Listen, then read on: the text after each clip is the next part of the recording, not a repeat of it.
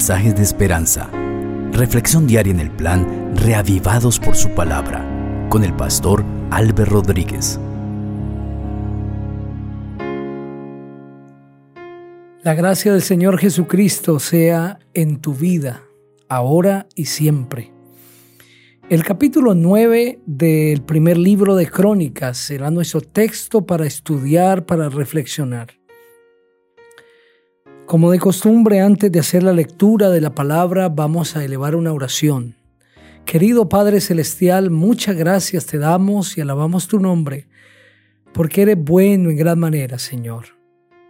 Habla a nuestro corazón, bendícenos a través de tu santa palabra, llena nuestra vida de tu santa presencia, y que el mensaje que vamos a leer a continuación sea esclarecido en nuestra mente y podamos entender el propósito por el que lo dejaste escrito, Señor, y las lecciones que edifican nuestra vida sean llegando hasta lo más profundo de nuestro corazón. Pero más que eso, Señor, pedimos que la persona maravillosa del Señor Jesucristo pueda realzarse en la lectura de tu palabra y podamos verlo y encontrarnos con Él a través de este precioso capítulo.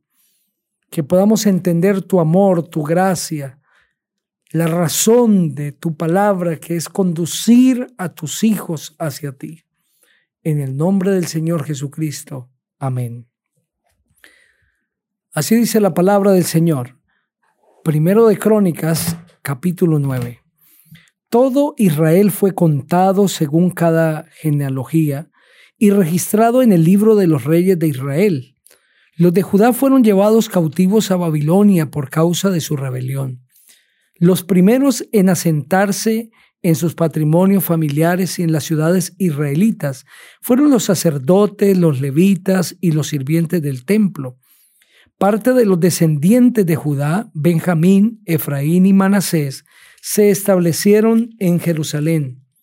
De los descendientes de Fares, hijo de Judá, se estableció Utai, hijo de Amiud, descendiente en línea directa de Omri, Imri y Vani.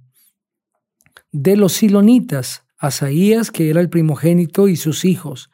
De los descendientes de Serag, Jehuel y sus hermanos, en total 690 personas.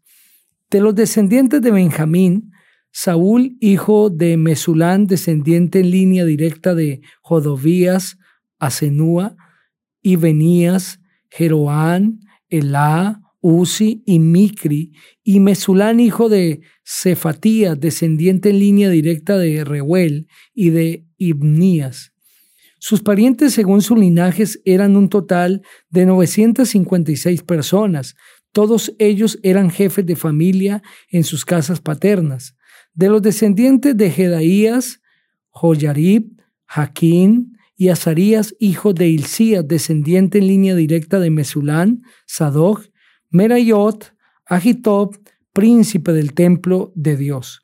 Adaías, Jeroán, Pashur, Malquías, Masai, Adiel, Yacera, Mesulán, Miselemit e Imer y sus parientes, que eran jefes de sus casas paternas, y sumaban 1.760 hombres, todos muy eficaces en el ministerio en el templo de Dios. De los levitas, Semaías, hijo de Jasub, descendiente línea directa de Azricán, Hasabías, Merari, Bakbakar, Jares, Galal, Matanías, Micaía, Sicri, Asaf, Abdías, Semaías, Galal, Jadutún, Beraquías, Asa y Elcana. Este último habitó en las aldeas de Netofatitas. Los porteros Salún, Acub, Talmón, Ahimán y sus hermanos. Salún era el jefe. Entre las cuadrillas de los levitas, estos han sido hasta ahora los porteros en la puerta oriental del rey. Salún, hijo de Coré, descendiente en línea directa de Ebisaf y de Coré, tuvo a su cargo junto a sus parientes coreitas por parte de su padre la obra del ministerio y vigilaba en la entrada al tabernáculo, así como sus antepasados vigilaban la entrada al campamento del Señor. Antes de él, Finés, hijo de Eleazar, había sido jefe de ellos y el Señor lo apoyaba. Zacarías, hijo de Meselemías, era el portero a la entrada del tabernáculo de reunión. Todos estos, a los cuales constituyeron su oficio David y Samuel, el vidente, para vigilar las puertas, eran 212 cuando fueron escogidos y contados en sus villas, según el orden de sus linajes. Ellos y sus hijos se turnaban como porteros a la entrada del templo del Señor y de la tienda del tabernáculo.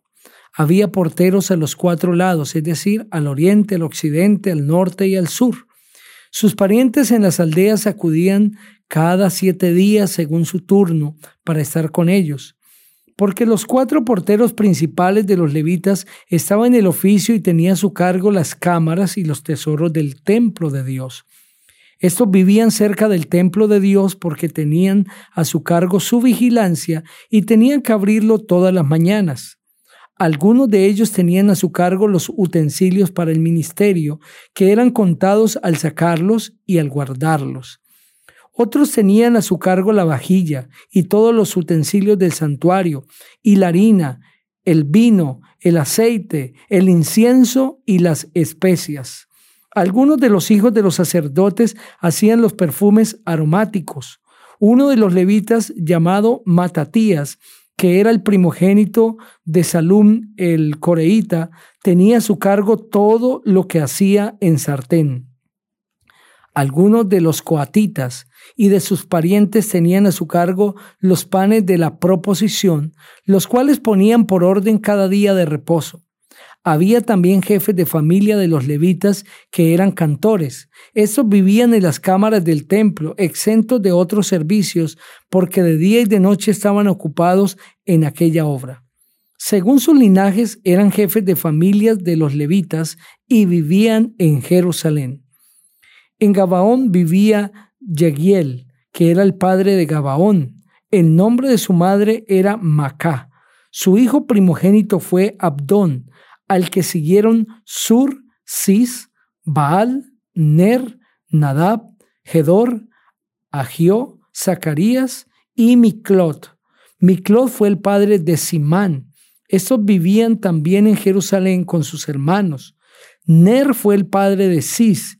Cis fue el padre de Saúl. Y Saúl fue el padre de Jonatán, Malquisúa, Abinadab y Esbal.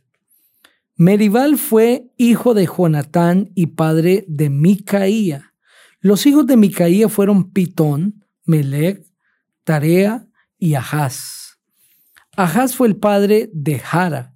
Jara fue el padre de Alemet, Asmevet y Simri. Simri fue el padre de Mosá. Y Mosá fue el padre de Bina, cuyo hijo fue Refaías, cuyo hijo fue Elasa, cuyo hijo fue Asel.